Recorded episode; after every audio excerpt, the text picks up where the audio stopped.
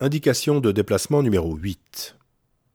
Nous allons maintenant rebrousser chemin, c'est-à-dire regagner le jardin botanique, passer devant la villa Le Chêne et longer le restaurant Le Pyramus. Prenons ensuite le chemin qui descend sur la gauche.